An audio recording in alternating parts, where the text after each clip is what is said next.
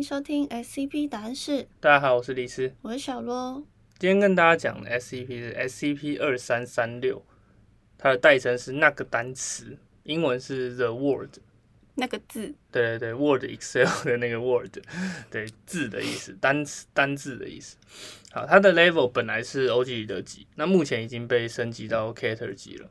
那 SCP 二三三六，它是一系列与现存或已知消失的语言完全不相似的单词发音，所以它不止一个，不是只有一个，它有好几个这样子。当从人类的个体的口中发出这一系列的单词发音的时候，会导致一个叫做 Howard Straws 门户的形成。总之，它就是一个有点像异次元门户的东西。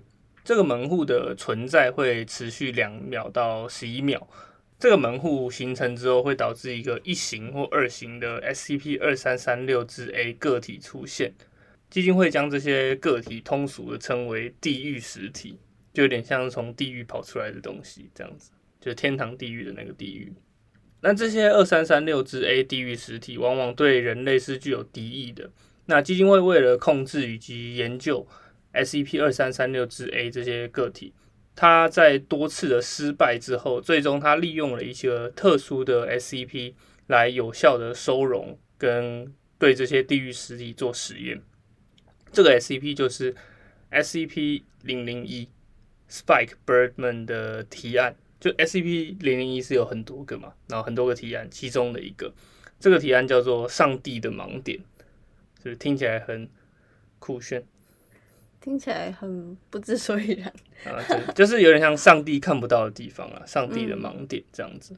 那稍后我们就会提到关于这个 SCP 零零一提案的详细状况。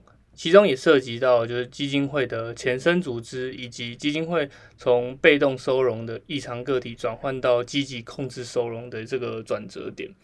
其实大部分的 SCP 零零一都会提到跟基金会历史有关的东西啦，因为它就是一个有点像为什么基金会会出现收容的第一个 SCP 的这种概念。先讲一下二三三六本身，基金会在掌握了收容收容措施之后，开始以交流记录为目的，来去对这些地狱实体做一些研究，然后去想要尝试去应用这些地狱实体的，因为他们通常都有一些奇奇怪怪的能力，他们会有有计划性的在刚刚提到上帝的盲点这个区域里面，一个叫做 T 设施的地方，就是基金会的一个设施啊，就把它理解为一个设施就好，它会。一直不断的使用二三三六去召唤新的地狱实体。接下来就跟大家简单介绍七个比较有趣的记录。第一个是 A one，A one 就是他们第一次在 T T 设施召唤的实体。它是一个无智能的昆虫，但它是一只大约一千八百公斤的昆虫。然后它会释放出高浓度的硫酸和磷离，就是一些化学物质。然后基金会就是完成实验跟记录之后，他就把它拿去用来专门榨取化合物研究和工业应用了，听起来很环保。呃，对，就是有点像啊，你会一直分泌硫酸，是不是？那你就去硫酸池工作吧，就是因为这种概念。所以我每次不确定我会召唤出什么，我不能指定我要我要再一只一模一样的出来。哦，不能，有点像是你在地球上开了一个。洞，然后看那个洞上面是谁，然后掉进去，然后就被召唤出来，所以每次是不一样的。然后第二个是 A 八，A 八的话，它是一个无智能的四足动物，外观看起来像是一只犀牛，大概是一千两百公斤，所以没有刚那只硫酸虫虫那么重。它的体温超过两百六十摄氏度，呼吸的时候会喷火，所以是一只火焰犀牛。后来确实，它就被拿去当做就是驱动某个涡轮机的电力供应。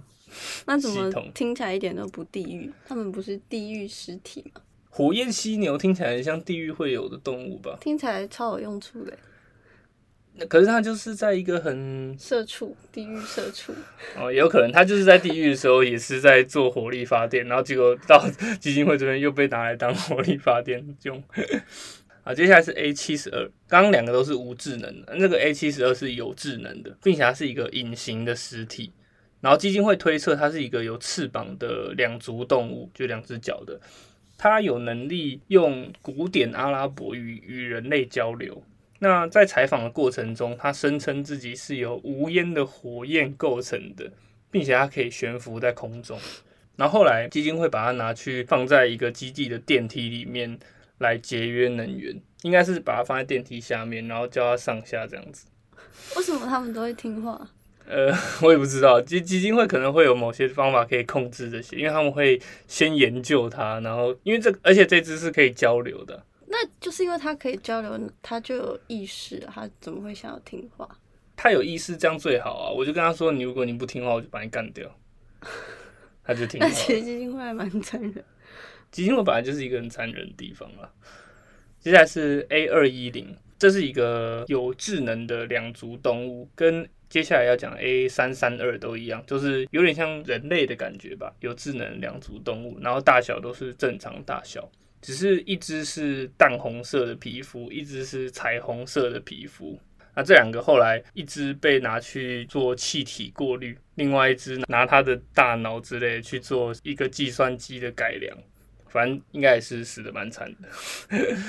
啊，接下来是 A 四一六，A 四一六它是一个半智能的不规则体，它有一个特殊的能力，就是它可以召唤无限的苍蝇，一个苍蝇召唤机的概念。后来基金会发现，就是这些枪也没有什么特别的，所以他就把它拿去放在一个肥料厂，然后它一直产生苍蝇来作为肥料使用，这样子。然后最后是一个 A 六六六六六六，这是一个比较像撒旦的那种代号。对，它它也是一个有智能的两足动物。那在采访过程中，他们发现到就是 A 六六六这个个体，它在门户后面的社会是有一定的权利跟地位的。也就是说，这个所谓的地域这个空间，它其实是有组织、有社会在里面的。后来，它被拿去参加一个谈判。让基金会去交换在 SCP 一八四四的攻破行动中失踪的人员。那我们接下来就来讲这个一八四四是什么东西。就是说，基金会在一八四四的这个一些事件里面，有一些人掉到地狱里面去了，然后他们用这个 A 六六六把它换回来。那 SCP 一八四四它是一个 OG 的级的 SCP，它的代称是一个坐标。不是说一个坐标，是一个 就是北纬多少，东经多少这样一个坐标。那大概是在东经三十一点五，呃，东经三十五点一跟北纬三十七点一之间。第二位之后的小数点是被隐藏的，但大概搜寻一下可以看到是在耶路撒冷的西南方郊外的一个位置。那在这个坐标，你可以找到一个椭圆形的坑洞，就天坑啦，就是一个很大的洞。当前的尺寸是直径四十米，一般状况下它的深度是两百六十米，所以其实还蛮深的。但是其中有数条狭窄的裂缝，一直延伸到不确定的深度。那基金会目前是没有去探索它。官方对外的说法是说，这个坑洞下面是一个军事武器的销毁处，所以有可能会有一些未爆弹什么的，就让平民不要靠近。这个坑底的温度一般是在三千 K 到五千 K 之间，偶尔会突然升高到九千 K 这样子，但这个热量来源目前是未知的。可以确认的是，就是不是普通的地热造成，并且这个坑洞里面有高浓度的一氧化碳、硫磺等等的有毒气体，所以正常人也不能随便进去了。哦，但它也很热啊，正常人进去也会直接热死。那目前已知就是这个坑洞内，或者说这个坑洞的另外一侧，可以抵达一个维度外的空间。那这个空间里面有不确定数量的敌意个体，从坑洞里面偶尔会跑出来一些这些个体，然后基金会会去去抓这些东西。那通常情况下，这些个体是不合作的。其实这也是一个长时间存在的地狱门了。那跟刚刚的单词是开的门是一样的吗？我觉得应该是一样，连接的地方是一样的，只是单词是一次开一个短期的，然后一八四四这个是一个长期的一个洞在那边，陆陆续续会跑出来这样子。然后并且一八四四它已经有非常长时间的历史记录，最早在西元前的一千六百年，埃及法老斯塞努特二世的时候就有一个记录，就是说。这个法老下令避免他们的军事行动去影响到这个区域的宗教仪式。经过计算确认，就是他这个文献里面指的位置，就是现在一八四四所在这个位置。很多个证据都有表明，SCP 一八四四在基金会开始进行收容之前，其实就有相当长一段时时间，已经有某种收容协议在陆陆续续执行，可能三千多年都一直在被执行。那基金会目前使用的收容协议，就是从这些仪式中转化而来。其中就有提到，就是他们做的仪式就比较像，比如说很多教徒围绕这个冒烟的洞口一直念经、圣经之类的经文，来避免恶魔的低语从坑洞中出现，就是这些地狱实体。那目前基金会的收容措施是透过一个隔热太空舱，装载二十一位犹太、基督跟伊斯兰教等等各种教派，但是比较偏那种一神论西方教派的神职人员。这二十一个人会乘坐这个太空舱下到 SCP 一八四四里面，然后他们会各自做各自的仪式啊，有一些会念经，有一些会跳舞，有一些会 都有。他们的这个收容措施已经成功压制异常事件很多年的时间了，但是就是近期他们有发现这个坑洞底层的反奇数压力指数正在异常的飙高中，其中一个神职人员有表示说：“你们这样一直压是不好的。”因为你一直压它，可能会突然爆掉。你这次应该是让它就是偶尔偶尔会出来一下，有点像地震，就是让它能量释放一下。对，但这个还没还没确定。啊，一八四四的部分就到这边。那最后我们来说一下 SCP 零零一上帝的盲点这个提案，它的等级是 Yesod，Y E S O D。通常 SCP 零零一都有一些不一样的等级啦，所以这这其实也不用那么 care。这边这个耶稣这个词语是犹太哲学中卡巴拉生命之树底部算上来的第二个节点。耶稣这个节点是一个象征连接的力量。上帝的盲点这个 SCP 它是一个不规则形状的空间，占地大概是六万五千平方公尺。所有的物质跟能量都可以自由的进出这个区域，那并且基金会就在上面盖了刚刚提到这个 T 设施。在此之前，他们有发现就是一个石头建筑的遗址在上面。这个石头建筑可以追溯到公元前两千年，格局类似于一个住宿用的旅馆。SCP 零零一上帝的盲点，它这个地方的特殊之处在于说，它是地球上唯一一个已知的。天然的阿吉巴辐射的绝对零环境，即便就是说将阿吉巴辐射的来源放入 SCP 零零一的时候，这个现象还是会维持，就是说这个阿吉巴辐射就会消失掉。也就是说，并不仅是 SCP 零零一的边界阻隔了阿吉巴辐射的穿过，同时 SCP 零零一这个空间它本身也会吸收任何就是里面发出的阿吉巴辐射。我相信大家都不知道什么是阿吉巴辐射，而且听起来很像在骂人。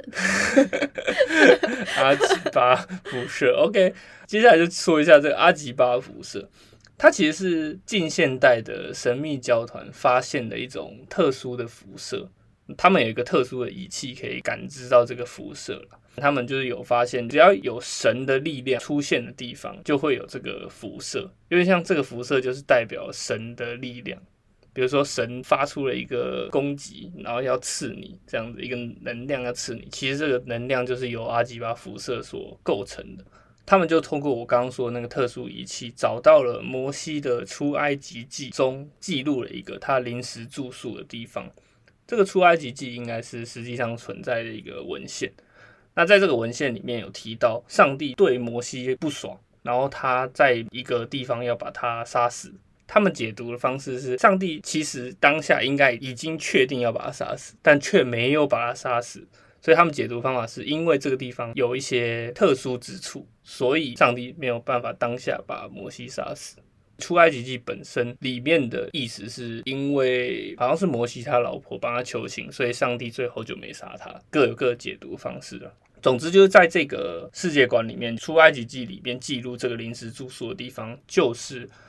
刚刚所提到这个 SCP 零零一上帝的盲点，因为在这个位置，上帝没办法杀死摩西，就他没有办法用神力杀他，上帝应该也不会拿一把刀要砍摩西之类的。这样 为什么不行？哦，神力不管用，物理攻击这样，魔魔法攻击不管用，，Why not？这样子写出来就有点奇怪。上帝抡抡起了一把大锄头要砍摩西之类的，这样子。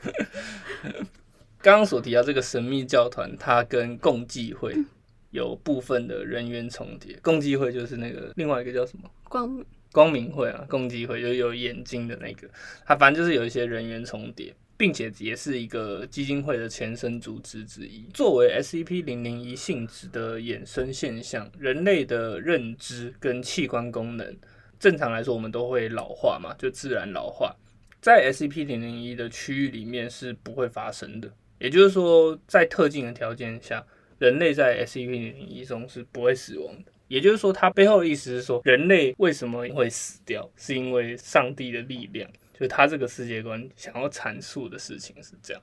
嗯他这个能力只对人类有作用，也就是说，狗还是会在里面老死，但在这个空间里面还是会受到肉体的伤害啊。比如说我砍你一刀，你还是会流血，会受伤，只是你愈合的速度会快很多。然后如果我对你释放毒气的话，呃是没有效果的。但如果我把你放在一个焚化炉里面，然后开火，你还是会被烧死。长时间待在 SCP 零零一里面的人类不会老化嘛？但如果一离开之后，你就会开始快速的老化，或者是你会比一般的人有更高几率遭遇异常天气事件致死，就是被雷劈死之类。就是上帝发现啊，生死簿不对，把你劈死这样子。那早期基金会就是透过 SCP 零一的研究，他们在一九二四年的七月三十一号，大概就是距今一百年前左右，他们进行了一个特殊的实验，他们想要创造一个人造的 SCP 零零一了，他们想要把某个空间里面的阿基巴辐射拍光。这边就有一个斯科兰顿博士的笔记，就是说这个测试是他们奇数工程跟应用神学的巅峰。就是应用数学、应用神学这样子。那说直接一点，他在笔记上面这样写：我们要造一个盒子，然后把上帝从里面扔出去。实验的结果是，当他们的反阿基巴立场开启的时候，这个空间里面的阿基巴辐射确实降到了零，但是同时代表异常现象的修魔指数也快速的飙升。实验团队这个时候就认为。似乎是有什么无法观测的东西进入了我们的世界，就当时他们是没有办法观测到什么东西的。在这个实验结束之后，两天之内，基金会就观测到全球等级的异常事件频率大幅的提升，促使基金会必须马上开始修改跟扩张他们的使命宪章。从研究跟收容正式转变为主动控制尚未被基金会取得的这些异常现象或者异常生物，他们开始大量组织机动特遣队，去保证这些异常现象不被其他的组织所研究。因为如果其他组织研究，可能会会拿来做军事用途啊，或者其他的。在目前的最新记录中提到，基金会有跟对方谈判。这个谈判内容里面就有提到，基金会需要对方的配合来维持一些像是刚刚提到 SCP 一八四四的收容协议的执行，或是避免加速神学末世灾害的发生。也就是说，这个对方是刚刚所提到，就是西方传统一神论的那个神，也就是上帝了。这个谈判的内容大概包含几点。哦，这个谈判主要是 focus 在怎么去使用 SCP 零零一这个空间，因为它是一个上帝的盲点嘛。你在里面做事情，上帝是拿你没办法，除非他出来对你使用物理攻击。他大可派派人去啊。呃，这么说也是可以啊，就是他可以派，比如说天使什么过去对对你进行物理攻击，但可能天使在那边也不能飞啊，或者说天使这个东西本身它就是上帝的神力构成进去，可能就会直接挂掉之类的。这个条约里面就包含不能有自然人连续停留在 T 设施里面超过一百二十年的时间，也就是说，上帝给大家设定的年龄最高就是一百二十年。对方不得在没有提前至少九十天的书面通知以及一次违规补救机会的情况下，打下、降下，或者是任何方式施加愤怒于姓名列于列表 A 里面的基金会人员。然后后面挂号不包含普世性的灾难。这句话大概意思就是说，保障基金会这边的人不能因为，比如说我在做什么实验，然后让你不爽了，你就马上一道雷把我劈死，这是不行的。因为在上帝的盲点里面，可能他们本来就会进行一些各式各样的实验，他们也没有办法确定说这个东西会让上帝不爽还是不会。对，这是一个确保他们自己安全的协议。再来是基金会的管理层不能屈服或崇拜除了对方以外的其他神性实体，也就是说，你只能信上帝，你不能信佛教，不能信。呃，还有什么其他？就是那种多神论那种不行。第四点是基金会跟对方会在经济上进行合理的协作，来去收容列表 B 里面的有害实体。也就是说，上帝有指定一些东西，这些东西是你一定要好好收容好的。为了收容这些东西，上帝会给你一些 I don't know 正面或者是侧面的协助，让你来收容他们。基金会跟上帝有一些经济的往来，这样子，经济活动的合作。要怎么经济活动活动啊？上帝又不需要钱。上帝不需要，可基金会需要啊。基金会要收容上帝，比如说上帝不开心不灭练习，然后基金会要收容不灭练习，这就需要钱了。那感觉上帝的权利还是就能力还是比基金会的人大吧？他有筹码跟他这样谈。嗯，有啊，因为基金会主要的筹码就是 S C P 零零一啊。可是那空间那么小，又不可能全世界的人都跑进去。对啊，但是少那一点人在里面又不会怎么样。但上帝可能很严格啊，他他对自己很严格，他不能接受基金会在里面做一些违反他。你想想看，西方世界里面的这个上帝，他其实是一个很严格的存在。你只要任何一不开心，他就要一道雷劈死你这种的。如果以上帝的角度来说，他会 care 一个人有没有活超过一百二十岁，他不会 care 这些事情吗？他连不应该活超过一百二十岁的人活到一百二十岁，他都不开心的。一个完美主义者的概念呢，也蛮符合他的 这样子的一个设定背景以上的话就是这次跟大家介绍 SCP 二三三六的所有内容。哦，还有零零一跟一八四四这样。好，那我们这集到这边，我们下集再见哦，拜拜，拜拜。